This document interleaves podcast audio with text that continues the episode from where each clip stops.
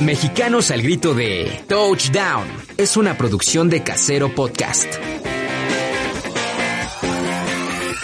Casero Podcast. Se hace audio.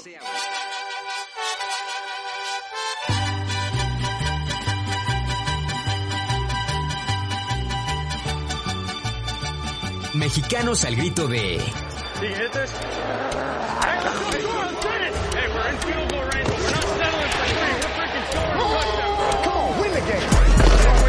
Touchdown.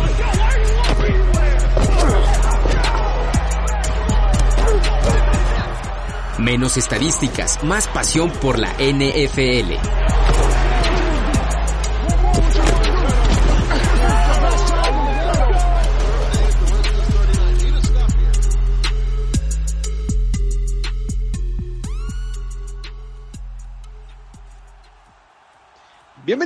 A Mexicanos al Grito de Touchdown. Mi nombre es Rodolfo Zapata y el día de hoy los saludamos desde un ambiente muy festivo acá en Miami, en el estadio, en el Hard Rock Stadium de mis Delfines de Miami, donde se llevó a cabo el Super Bowl número 54 en esta temporada número 100 de la NFL. Por cuestiones de seguridad, ya nos pidieron que nos retiráramos del estadio porque obviamente muchas celebridades adentro, los equipos están festejando, algunos medios grandes están haciendo entrevistas y no recordé y recordemos que hay cosas como que se roban los jerseys de los lockers, entonces pues nos pidieron que nos saliéramos, pero estamos aquí justo a espaldas de la estatua de Don Shula, a las afueritas del estadio. Y antes de platicar de lo que pasó en el Super Bowl, voy a empezar a saludar porque hay casa llena. Así que, Eugenia Ruiz, ¿cómo estás? Muy bien, Rodolfo. Oye, podrían ser todos los Super Bowls así en playita, ¿no? Miami. Está, está muy padre aquí. Está muy bonito el estadio, está muy bonito aquí donde está el estadio y sí, el clima nos favorece y eso que está terminando justo enero, que todavía es frío, ¿no? Principios de febrero. Entonces, pues sí, sin duda que fueran todos en playita. Que iba a llover. Qué bueno que al final no llovió, pero había ese miedo. ¿Trajiste paraguas al menos? Sí, mi impermeable todo. Eso, preparada. Vamos a preguntarle a los demás, mi querido Gus el Chicken, ¿cómo estás? Muy bien, todavía sigo encantado de este gran partido que nos regalaron, un gran supertazón entre los 49 y los jefes de Kansas City y contentos de, de haberlo vivido con ustedes. Daniel Rosas, que también hizo el viaje con nosotros. ¿Cómo están? Un gusto saludarlos amigos. Estoy encantado. Por ahí me quería eh, colar a los camerinos a ver si sacaba alguna raja de Shakira o de J. Lo. Eh, pues me mandaron al carajo. Ahí los negros de seguridad. Este, ya me regresé con ustedes. Vamos a platicar de este enorme Super Bowl. Enorme, como bien dices. Y el hater número uno de este programa que ninguna le embona, mi querido productor Jesús González. No, si no estoy, no soy hater estoy muy enojado por la manera en que perdieron. Fue un gran partido, pero estoy muy enojado por la manera en que perdieron y muy sorprendido por el espectáculo de medio tiempo. La señora J-Lo, muy, muy, muy, bien. Todo Shakira, lo que pues, Shakira echándole. X, Shakira X y la cuestión, lo, único que, bueno, lo diré más adelante, bueno, igual lo de una vez, no había necesidad de ponerle esas, a esas dos mujeres que hicieron un buen show, a ese par de nacos reggaetoneros. Oh, ya, vamos a empezar con que, que por cierto, nada más las que por cierto fueron a saborosearlas nada más. No, yo fui a admirar a mi J-Lo.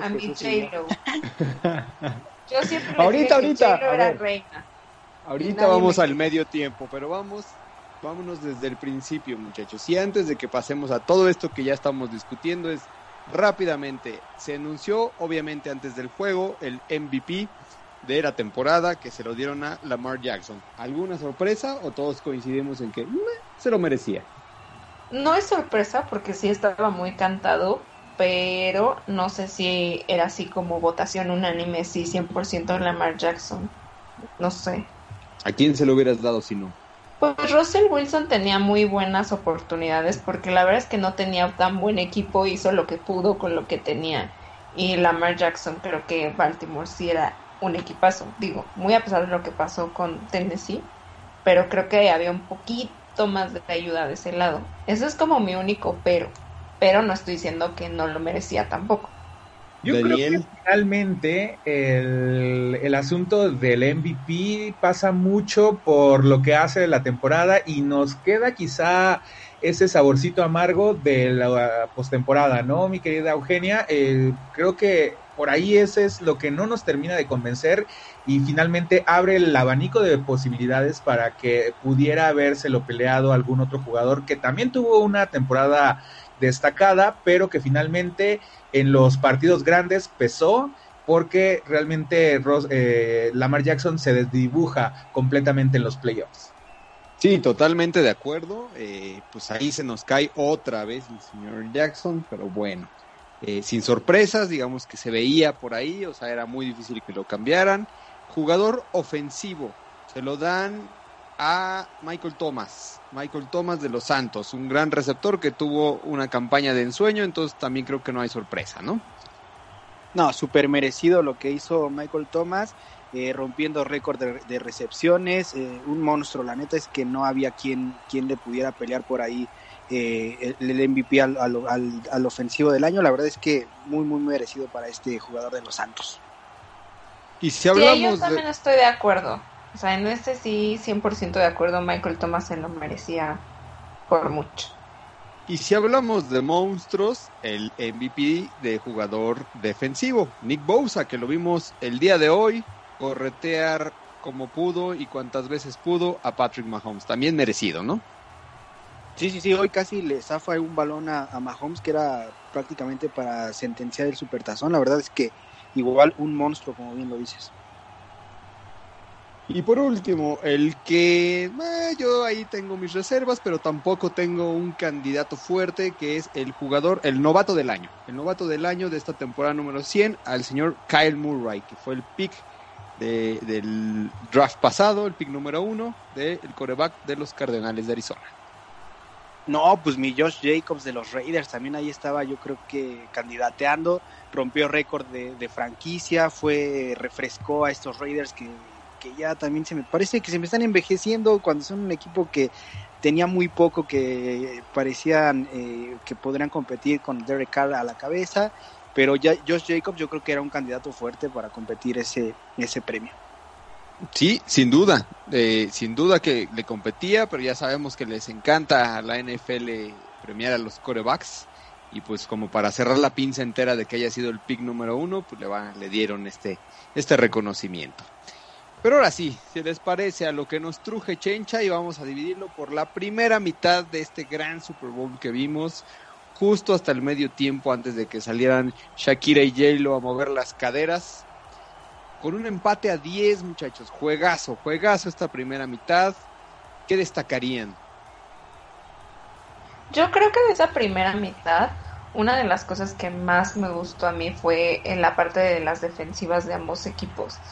Eh, de hecho, en el primer cuarto yo estaba muy sorprendida por la defensiva de Kansas City porque normalmente no suele salir como tan, no sé, como tan furiosa, vamos a decirlo así. Y en esta ocasión sí lo hicieron muy, muy bien. Creo que en ese, sobre todo en esa primera mitad fue sí justo un duelo como de defensivas, de ver quién podía parar al otro equipo. Y la verdad es que a mí me gustó mucho que se fueran súper empatados porque, no sé, como que le da más, más sabor al Super Bowl. Daniel, ¿te gustó eh, que no hubiera, o sea, que digamos que todos fueran un poco a la segura, si hubo puntos, al final, este, pues eso se agradece que haya puntos, pero al menos en la primera mitad no hubo pases largos, ¿no? Más que uno que le robaron por ahí a, a George Kittle, que le dijeron que cometió interferencia de pase. Sí, fíjate que la primera mitad eh, me dejó un gran sabor de boca, estábamos completamente emocionados, no estábamos bostezando como el desgraciado este que se estaba, que se, que se viralizó ahí durmiendo en la primera mitad. Sí, qué horror. Que bueno, todos estábamos un tanto irritados por esa imagen que le dio la vuelta al mundo, pero en particular lo, la primera mitad simple y sencillamente demostraron que estaban un tanto, mm, pues, completamente dentro del partido, pero también temerosos de cometer errores, ¿no? Estaban temiéndole al error, fueron a la segura, eh, respetaron mucho sus planes de juego y eso a mí me encantó, habiéndole pues prácticamente a la segunda mitad pues todo lo que vimos y que ahorita vamos a comentar, pero en sí la primera mitad me encantó esa defensiva y, pues sobre todo la concentración para, para no provocar eh, errores y que pues estuvieran ahí a la par cada uno de los equipos. También Aquí Jesús todavía estaba tranquilo. esa interferencia de, de, la que le marcan a Kirill, la verdad, súper rigurista. O sea, no, no, no, no, no entendí no entendí por qué si marcaban esa, después no se volvieron como súper estrictos. esa como subjetividad en decir vamos a marcar ahora sí, ponernos súper estrictos, pero a la siguiente ya no. Eso es lo que a mí como que, ah, no sé, me, me molesta un poco. O sea, si van a decidir ser estrictos, está bien, pero que sea siempre así. No que luego se vuelva un tema, pues sí, bastante subjetivo y no, no me gusta eso. Siempre, siempre hay un tema con el arbitraje y si es así en postemporada, pues el Super Bowl no está exento. Yo, o sea, yo sí vi por ahí un par que, que, estaban así en la rayita, justo esa, que yo sí creo que fue interferencia, obviamente muy leve. Y un empujón por ahí en las diagonales a Garópolo, que todo el mundo estaba reclamando en el estadio una, un foul personal y que al final no lo marcaron. También creo que estuvo en la rayita, pero, pero bien la marcación. O sea, sí, sí me parece que, que si lo vas a marcar está bien. O sea, no estoy diciendo como, no, no, para nada no era. Pero, ok, si ya decidiste marcar esas que están como en el borde, pues marca todas las demás que están en el borde para que no dé pie justo este tema de, es que esta se la marcaron, esta no. No sé, sobre todo con los fans, creo que es un tema sensible. Ahí el fan número uno, Jesús, ¿todavía estabas tranquilo? ¿Todavía respirabas? Sí, estaba, yo estaba tranquilo en esa, en esa mitad, pero, pero sí era así de como de, ¿por qué no revisan esas jugadas así? La de Kirill no era interferencia, hasta en la transmisión que yo estaba viendo creo que entrevistaban al, al referee del año pasado y dijo que es interferencia, que ahora sí que le exageran al, al show y no marcan después otras cosas que dices, bueno, ya. Pero en este momento estaba todavía tranquilo, un poco ilusionado, pero pero después hicieron lo que la cagaron después. la cruz azularon después. Pero entonces llegamos, ahora sí, al medio tiempo. Medio tiempo que nos vamos 10-10 y ahora sí. Chiquen, ¿te gustó el medio tiempo o no? Sí, me sorprendió. La semana pasada platicábamos de que no queríamos ver a J-Lo, no queríamos ver a Shakira, queríamos ver otro tipo de bandas y la verdad es que me sorprendieron un buen medio tiempo, ¿no? O sea, tampoco fue Michael Jackson, pero fue un muy buen eh, cumplidor. cumplidor, exactamente. Y me da mucho gusto lo de los reggaetoneros. Eh, les dan la oportunidad de presentarse ante un público que no los conoce, ¿no? Como bien lo comentábamos también la semana pasada, que te abre mucho otro tipo de audiencia y la desperdiciar. Me da gusto ver que son tipos que no cantan, que no bailan, que no pueden producir un show, que no pueden ni siquiera vestirse para un show. Entonces, me da gusto que no hayan tapado la boca los reggaetoneros y un, muy buen tiempo. O sea, las que sí me taparon la boca pues fueron Jane Doe y, Shakira. Claro, o sea, las, las, las dos señoras son demostraron que son grandes artistas y de verdad no había necesidad de poner ese par de nacos. O sea, uno nada más fue a sabrosear a J-Lo y el otro no sé qué fue hacer, pero fue así como de... Y, al final te quedas pensando así como de, ¿por qué, necesidad hay, de que los pongan? O sea, las señoras hicieron al final un buen show, me, taparon la boca, fue un gran espectáculo, en especial la señora J-Lo. Shakira pues fue fue Shakira, o sea, no hubo uy, que, que, que, que, nuevo, ¿no? Pero, señora J-Lo a la hora que se sube en el en el tubo, así como de, a los 50 años yo quisiera lo hecho a los 20. Yo les dije, yo les dije, ustedes fueron los haters y yo les dije que J. Lo iba a ser un gran show, porque J. Lo sabe hacer espectáculos. Es una gran este pues, performer porque literalmente era coreógrafa, entonces sabe muy bien como de ese tema Y yo creo que, o sea, no, no quiero hacer polémica de, ay, no es que una es mejor que la otra, pero creo que ni siquiera había necesidad de que las dos las pusieran juntas. Yo creo que cualquiera de las dos hubiera podido llevar sola el medio tiempo súper bien.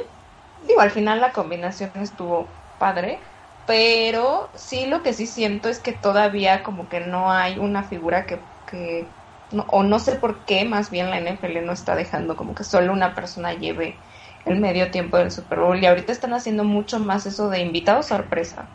Digo, independientemente de que sea reggaetón, sí en los últimos ya es como, no sé, si va a tocar X persona, siempre trae como invitado sorpresa y, y cosas así, pero me gustó mucho este medio tiempo. Yo creo que Donald Trump se desmayó, pero a mí me gustó. Exactamente, Eugenia. La verdad es que ese es el elemento destacable, la presencia latina, digo, más allá de los reggaetoneros, eh, la presencia latina que acapara el espectáculo del, eh, eh, pues, eh, del deporte y de la industria más grande que tiene Estados Unidos en generar dinero en cuanto a nivel deportivo.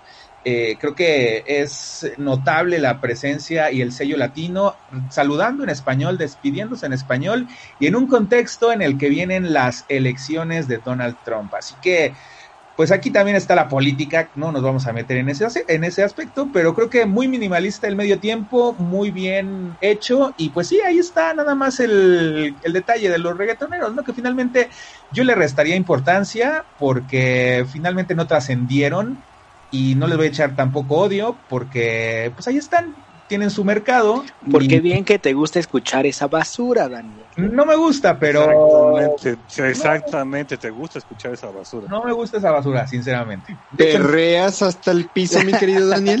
no, Sí. no, no sé. Berrea y sabrosea seguramente. Bueno, saborear puede ser que sí. este, eso es- Lo peor que igual de mal que eso es a. Hablas Oye, de- pero sí. bueno. Sí había muchos, men- o sea, como mensajitos ocultos en la presentación de J-Lo que tocaban muchas fibras sensibles justo de los latinos en la política. Estuve leyendo y, por ejemplo, que los niños estuvieran como en literal jaulas, era una referencia a lo que están haciendo en los centros de detención, que ella saliera así como con la bandera de Puerto Rico, así como De con Puerto plumas Rico, y que- todo. Mucha gente en vivo Y la con y la bandera aparte- de Texas. Estaban diciendo por qué lleva la bandera de Texas. Porque la gente no quejó. sabe de geografía. Sí, PETA se quejó porque pues, supuestamente era, la bandera estaba hecha con plumas de aves, entonces se quejó porque No, cuántos Esta- cientos de aves tuvieron que haber muerto con no, las- bueno. con no eran de plumas de verdad, eran de plumas éticamente conseguidas. Así Y- decía, se los Y juro. aparte, la niña que cantó es su hija. Yo no Sí, sabía la de. Marc Anthony. Porque no, no estuvo la abuelita para cuidarle a la bendición, entonces se la tuvo que llevar a la chamba. No, la niña también quiere cantar una cosa así. Es que es hija también de Marc Anthony. Entonces, Ah, tiene- pues lo trae en la ¿Y, y qué, y Ajá. qué- qué- qué tal el, el comentarista de ESPN que se de atrevió a la esposa de, Shakira? Piqué. La esposa, la esposa de Otra Piqué. vez. No, Lo, bueno, la verdad es lo que se- platicamos hace una semana que ojalá nadie lo hiciera y siempre hay uno que la caga. Pero es nada más por atención. Ya ni siquiera es porque se les va. Ya nada más era por ganar followers a través del hater. Y para que le dieran retweet o, o no sé. Bueno, pues estuvo un medio tiempo redondo, justo para quienes han estado por acá en Miami, saben que el inglés no se ocupa mucho, eh, puedes llegar a cualquier café, a cualquier restaurante, a cualquier tienda de shopping, lo que sea, y te encuentras latinos, desde mexicanos, puertorriqueños, obviamente cubanos, dominicanos atendiendo por acá. Entonces el, el inglés, la verdad es que a veces sale sobrando, aunque estés en territorio americano. Termina entonces el medio tiempo con esta participación, incluidos J Balvin y Bad Bunny, y regresamos a lo que nos truje Chencha, muchachos, porque caen intercepciones, más presión, empieza a funcionar el ataque terrestre también de los 49 que había estado calladito, y Sopas Perico le ponen 10 puntos de ventaja a los jefes de Kansas City. Es que ahí está Pusieron lo que 10 tú puntos de dijiste. ventaja. Ajá, vas, vas, vas. A ver, voy rápido. Justo lo que decías, el ataque terrestre era la clave. El ataque terrestre fue la clave durante varios partidos de postemporada. El ataque terrestre les estaba funcionando muy bien. ¿por qué diablos dejaron de correr en el momento en el que ya tenían la ventaja si lo más fácil era justo seguir corriendo y acabarse el reloj? Eso es, eso es lo único que yo sí me quedo así como de... ¿Por? Por, por mensos. No- no Por hay- sopecos. no hay como- Pues no hay como de otra. Ya también así como de ¿por qué, ¿por qué no corren? ¿Y por qué dejan que aquel menso empiece a tirar, eh, empiece No, a no, no, tirar a pases? ver, así como de, esperen, esperen. Güey, Con mi esposo no. Empieza como a Es que funcionar yo creo que fue una ilusión. Yo creo que fue una ilusión lo de San Francisco porque ah, hicieron muy bien en, en- en el volado recibir después de la patada. Lo que haces es cortarle el Sí. ritmo a Mahomes. Mahomes se aventó casi más de media hora sin, sin, sin jugar. Si consideras la última ofensiva de San Francisco, los dos minutos, el, el medio tiempo, la primera ofensiva de San Francisco, Mahomes dejó de jugar más de media hora. Entonces lo sacas de ritmo y San Francisco tiene más ritmo jugando y lo hace muy bien. Toma la ventaja de 10 puntos. Lo que pasa es que después Mahomes toma el balón y es el Mahomes que hemos visto y que queríamos ver en un A supertazón. ver, y antes empieza a ganar yardas. A No, Mahomes. sí, sí, o sea, Total, o sea, espérate. sí está bien. No, espere, espere, güey, güey, güey, a ver. Empieza a funcionar porque sí empezaron a correr, pero también, ojo, cuando le tocó tirar a Garópolo, lo hizo bien, no falló ninguno. O sea, Sí. cuando esos Lo 10 hizo muy puntos de bien. ventaja estaba tirando muy bien. O sea, todo funcionaba, todo era color de rosa. Ahí yo siento que el corazoncito de Jesús palpitaba como que este es el Super Bowl. Y después, Sí, pues, viene la de- ciertamente. tanto de más Sí, no, de lo que dice porque- Chicken Porque no había tan no había ritmo de Mahomes tanto así que le interceptaron dos veces en cinco minutos Y, y era para que tuvieran ventaja y, y- y aprovechar eso. Ah, pero ¿qué hacen? Empiezan, o sea, dejan de correr. O sea, la última, la ofensiva esa, en la que faltaban cinco minutos, en verdad, en menos de un minuto, así como de puta, ya, mejor ya gánenme y ya, ahí está el partido. Es que sí, lo único que tenían que hacer era consumir el tiempo. ¿Y cómo? Pues corriendo. Y les estaba saliendo bien. Ahí no sé si quisieron verse como, no innovadores, pero como esta parte de, no, van a descubrir que vamos a correr. Hay que tratar de hacer lo contrario. Tipo la jugada de los Seahawks contra los Patriotas de que en vez de correr así de, no, lancemos, nadie lo va a esperar. Y es como, no, ¿por qué en no el famoso lo- lo- Super Bowl claro Ajá. oigan pero Es que es una, es una doble apuesta, porque si apuestas por consumir el reloj, Mahomes te puede hacer una anotación en un minuto y medio y te va a quedar a lo mejor nada más otro minuto y medio para tratar de, de revertir el marcador. Entonces tratas de ir por más puntos, aunque dejes el, el reloj, sabiendo que Mahomes de todos modos te va a anotar esos 10 puntos que le faltan. O sea, yo creo que sí es, es la presión que te mete el reloj y aparte lo bien que lo está haciendo Mahomes, porque Mahomes o sea, aguantó el golpe de, de los linieros, eh, re- revirtió cuarto y una yardas, completó pases. O sea, la verdad es que la presión de reloj y de Mahomes hicieron que el San Francisco tomara esas, esas decisiones. Sí, que pero te voy a ahí decir se algo. jugó dos cuartos bueno a ver dinos dinos algo Sí. Si ya, o sea, tenías esa presión de Mahomes, porque fueras por tierra o por aire, iba a llegar esa presión, ¿qué es lo más certero que debes hacer? ¿Lo que te está funcionando o arriesgarte con un ataque aéreo que no es tu, tu dominante? O sea, confiarle Pues que a, a es que ahí sí le Exacto. doy Pues lo que te Es que funciona es lo que Pagaste haces. 123 millones por Garópolo, o sea, tienes esperas no. que en ese momento te responda alguien que pagas Ajá, esa pero, cantidad pero de sí dinero. sabes que igual no es el momento. O sea, entiendo esa parte y a lo mejor le das pases y lo había estado haciendo bien y lo que quieras, pero ya es el, el último momento. O sea, ya, ya no hay como de, ah, pues vamos a intentarlo y a ver qué pasa. No, no, no. Ahí en ese último momento es donde te tienes que ir con todo lo que tienes y lo mejor que tienes.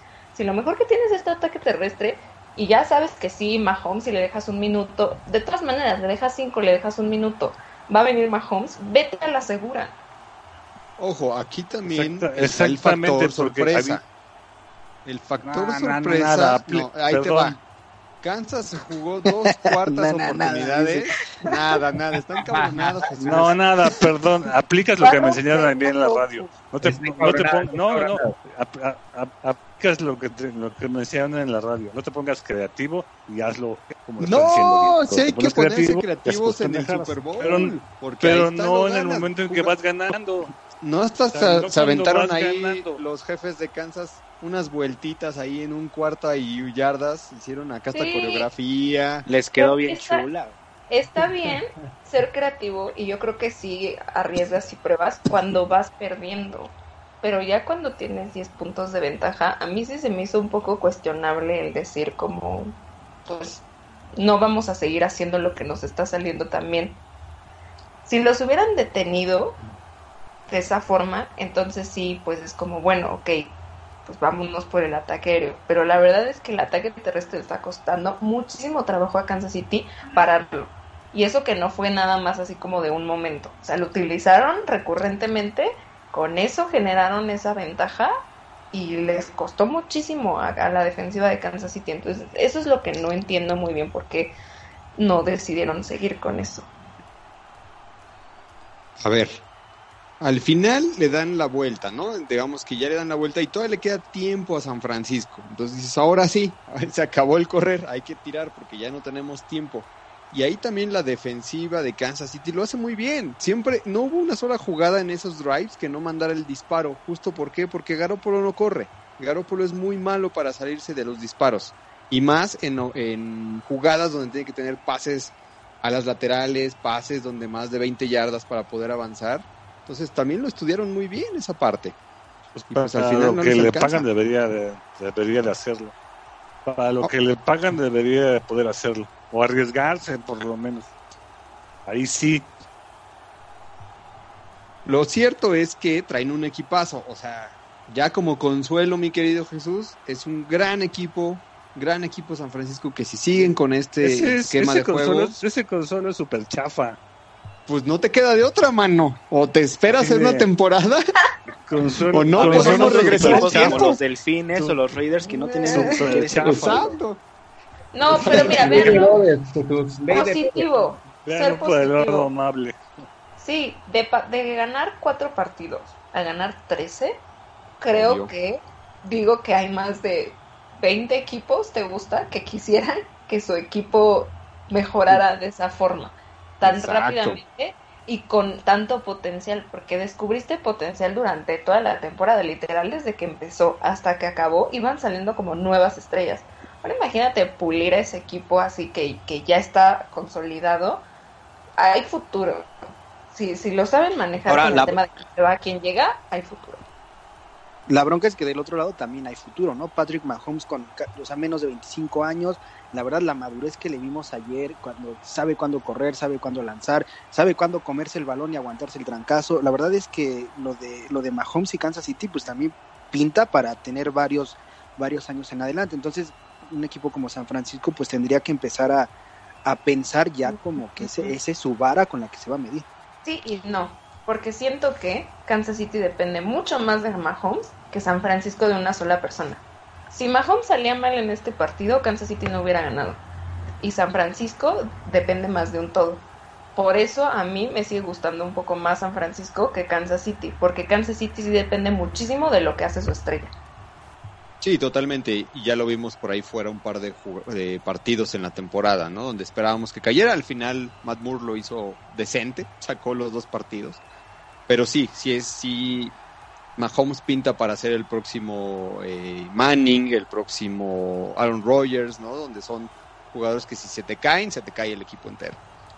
Exactamente. Oigan, y el factor Kyle Shanahan también, ¿no? No supo mantener una ventaja en el último cuarto de un supertazón. O sea, ¿qué onda? Eso le pasó con Atlanta en el 2017. Y otra de las cuestiones, estamos hablando mucho de Mahomes, pero ¿qué tal? ¿Qué me dicen nada más y nada menos que pues de las conexiones que marcó con dos jugadores clave de los jefes de Kansas City, que fueron pues eh, Damien Williams y también de Tyrek Hill. Ay, de Kyle Shanahan sí esta vez no hay cómo defenderlo. En la vez de Atlanta lo voy a defender un poco porque lo que más falló en ese partido no fue la ofensiva de Atlanta en los últimos minutos, sino la defensiva que no pudo literal parar cuando ya tenían 28 puntos de ventaja. Pero bueno, ese es como otro tema. De Kansas City, creo que Williams para mí debió de haber sido como el MVP. Se lo dan a Mahomes por esta parte que justo están comentando ustedes de no, pues es el futuro de la NFL, etcétera. Entonces creo que se lo dan muy simbólicamente. No estoy diciendo que, que no haya hecho nada, obviamente es el pilar de ese equipo, pero a mí me sorprendió mucho lo que hizo Williams en, el Super Bowl. Sí, totalmente. Williams, un monstruo. Eh, de hecho, hubo varias jugadas ahí donde no se sale, eh, pelea ese primero y diez. El touchdown que metió eh, también el primero, justo en las diagonales, pasando el, balón por el, la marca naranja de las diagonales. Entonces, la verdad es que lo peleó muy bien. Y Tyreek Hill, pues que es un monstruo, y no por tamaño, porque el señor es, es bajito en comparación a los otros jugadores de la NFL, pero es un monstruo en rapidez. Eh, el único pase largo que vimos, ¿no? Se completó con él justo de 40 yardas. Sí, pues me da gusto que no estemos hablando de esa jugada de la, polémica de la anotación, si había entrado, si no había entrado. Eso, eso me da gusto. Quiere decir que nuestro análisis va más allá de lo, de lo polémico y lo de Williams y Hill, la verdad es que los dos se merecían el, el, MVP y, Williams también me gustó muchísimo, pero lo de Hill también por la por la, el tamaño, la rapidez, el tipo puede competir en Juegos Olímpicos, da la marca para Juegos Olímpicos, la verdad es que todo un atleta. Oigan, y pues al final, básicamente, con este muy buen sabor de boca se nos acaba un Super Bowl. Voy a citar a un gran amigo que tenemos ahí, que teníamos en la radio, Juan Carlos Valdés, que dice por ahí, pero pues falta mucho todavía para que regrese la NFL. Ah, ya no me digas, Rodolfo, que no sé qué vamos a hacer, porque los domingos vamos a por fin ver la luz después de estar hibernando en nuestras casas aprovechando el Game Pass, que por cierto se te se, tuvo ahí algunas fallas, ¿no? E, ese fue también otro detalle de este supertazón. Y pues de hablar, ya se empieza a vivir eh, la cuenta regresiva con el día 1 y el meme del niño llorando ahí en un charco de agua. ¿Qué van a hacer? ¿Qué van a hacer sin NFL? ¿Van a salir a ver a la familia? ¿Van a convivir con los suegros ahora sí? ¿A los museos? Hay juegos, hay juegos olímpicos este año. Sí, eso es bueno, calma un eso es bueno, sí, sí. Como este tema, la verdad es que sí, eh, es muy padre todo ese tema de los Juegos Olímpicos, pero creo que también hay muchas cosas como en medio, digo, igual no tan espectaculares, ni tan seguido, ni es como de que cada semana me voy a sentar en la tele a ver contenido de NFL, pero viene el combine, viene el draft, la agencia libre, o sea, sí, sí se va a mantener ocupado como siempre y seguro va a haber alguna que otra sorpresa, como no sé, Antonio Brown se volvió loco y no sé, lo contrataron los delfines de Miami. No sé, algo así. para nada, eso no va a pasar. Vamos a rehacer ese equipo para que sea ganador como el de San Francisco, aunque a mi Jesús no le guste que lo consuele de esa manera. Oigan, antes de despedirnos, ¿qué tal con que el señor Tom Brady nos engañó a todos y esa foto que tuiteó en la semana antes del Super Bowl, donde se le veía en tonos eh, blanco y negro saliendo del estadio. Decíamos, entonces ya se va. Pues no, resultó ser un comercial para Hulu. Comercial. donde, pues, un gran troll, nos troleó a todos, todo el mundo estaba, no, ya se va, no se va. Para quienes no pudieron ver el, comercial, búsquenlo por ahí en YouTube, seguro ya está, pónganle Tom Brady Hulu y, y, vean el comercial donde el señor Brady pues anuncia Hulu y dice que es una gran opción para ver contenido y termina el comercial diciendo y yo, yo no me voy a ninguna parte. Que toda la primera parte de ese comercial también como que te hace creer así que ya se está despidiendo y no sé, yo sudando así como sus pies que están escurriendo y después es como, no, vean Hulu y es como, ah, o sea, nos troleó durísimo, se hicieron notas, eh, teorías de conspiración, todo lo que quieras sobre esa imagen de blanco y negro que si estaba saliendo o estaba entrando. Dramática, sí.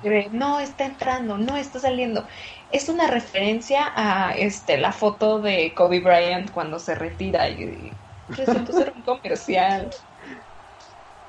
Troleo, como los tontos a todos. Pero Hulu tiene buenos buenos contenidos ¿eh? y aparte los quiero hacer una mención rápido de los trailers que pasaron en el, en el no no no en los trailers los trailers que pasaron de ah, películas estuvieron buenos ¿eh? Ah, todos todos los trailers el de Mulan el de Black Widow el de Top Gun estuvieron buenos. Y no lo que otro pasó, pero estuvieron buenos. Ya nos vamos, muchachos. Mi querido Daniel Rosas, despídete. ¿Dónde te siguen? Nos leemos por ahí en redes sociales, arroba Daniel Rosas y pues fue un gran placer habernos acompañado de principio a fin esta temporada, haciendo algunas cuestiones. Nos vamos a Las Vegas la próxima temporada, así que desde allá estaremos llevándoles las actividades de los Raiders. Muchas gracias por todo. Mi querido Chicken, despídete, ¿dónde te siguen? Nos vemos, yo soy Gustavo Ramírez, arroba el Chicken McFly en Twitter y en Facebook. Y no desesperen, ya también se viene la Fórmula 1 los domingos, los fines de semana. El 15 de marzo regresa la Fórmula 1, entonces sí habrá que ver. Perfectísimo. Jesús, despídete. Adiós, me voy. Me voy muy un poco enojado y decepcionado porque en realidad mis dos equipos fue un fin, fue un fin de año de, per, de puras pérdidas porque en el fútbol perdieron y en el americano perdieron las finales los dos. Perdedores. Ya, ya, yo, yo era, yo era americanista. Perdedores. Sin Yolanda, Mari Carmen. Eugenia Ruiz, despídete. Pueden seguirme en mis redes como arroba Eugenia R bajo. Me voy muy feliz porque esta temporada estuvo muy emocionante. Como siempre, hubo muchas cosas buenas. El Super Bowl acabó muy bien y todavía se vienen muchas cosas de NFL. Entonces vamos a tener de qué hablar. Igual no tanto, pero sí durante todos estos meses. Perfectísimo. Mi nombre es Rodolfo Zapata. Yo, ¿Sí? yo, yo decía de los Juegos Olímpicos, perdón, pero si el virus ese cochino se extiende, igual no hay Juegos Olímpicos. si no nos morimos de coronavirus antes. Entonces, sí, tiene un punto Jesús. Tal vez ya no haya humanidad para ese entonces. Mi nombre es Rodolfo Zapata. Nos escuchamos en una emisión más la próxima semana, ya desde los estudios de Casero Podcast en la Ciudad de México, porque se nos acabó la NFL acá en los Estados Unidos. Allá vamos a tener también a Orlando Oliveros, a quien le mandamos un gran saludo y nos escuchamos la próxima semana. Esto fue Mexicanos al Grito de Touchdown. Chao.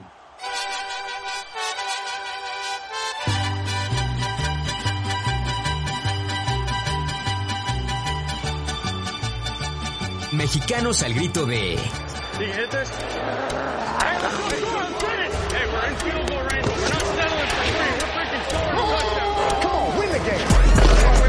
Touchdown.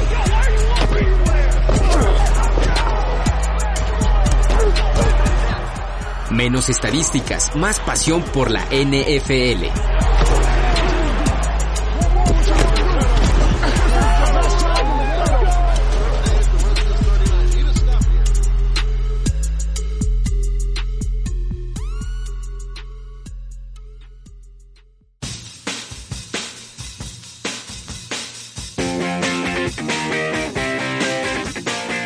Mexicanos al grito de Touchdown es una producción de Casero Podcast.